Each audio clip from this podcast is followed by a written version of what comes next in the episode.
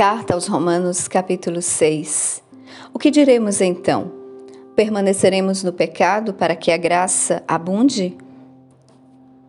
De forma alguma, como nós que estamos mortos para o pecado, viveremos ainda nele? Não sabeis que todos os que fomos batizados em Jesus Cristo fomos batizados na sua morte?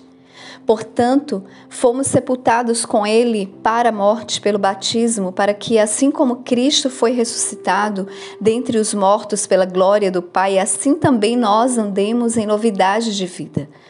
Porque se fomos plantados juntamente com ele na semelhança da sua morte, também o seremos na semelhança da sua ressurreição.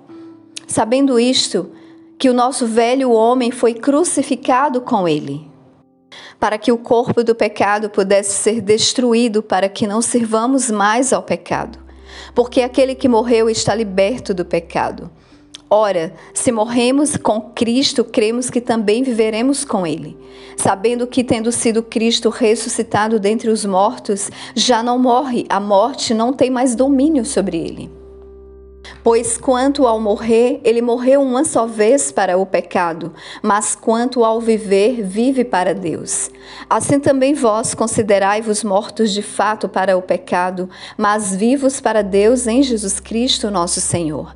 Não reine, portanto, o pecado em vosso corpo mortal, para lhe obedecerdes em seus desejos nem tampouco apresenteis os vossos membros como instrumentos de iniquidade ao pecado, mas apresentai-vos a Deus como os que são vivos dentre mortos, e os vossos membros como instrumentos de justiça a Deus. Porque o pecado não terá domínio sobre vós, pois não estáis debaixo da lei, mas debaixo da graça. Pois que pecaremos porque não estamos debaixo da lei, mas debaixo da graça? De forma alguma.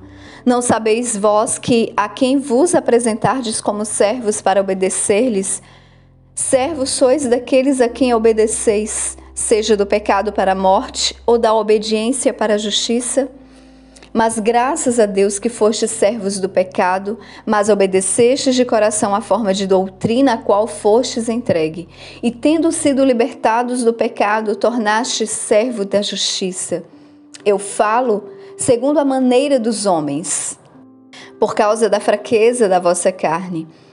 Pois assim como apresentastes os vossos membros para servirem à imundícia e à iniquidade para iniquidade, assim apresentai agora os vossos membros para servirem à justiça para santificação. Porque quando erais servos do pecado, estavais livres da justiça. E que frutos tinhais então das coisas de que agora vos envergonhais? Porque o fim dessas coisas é a morte.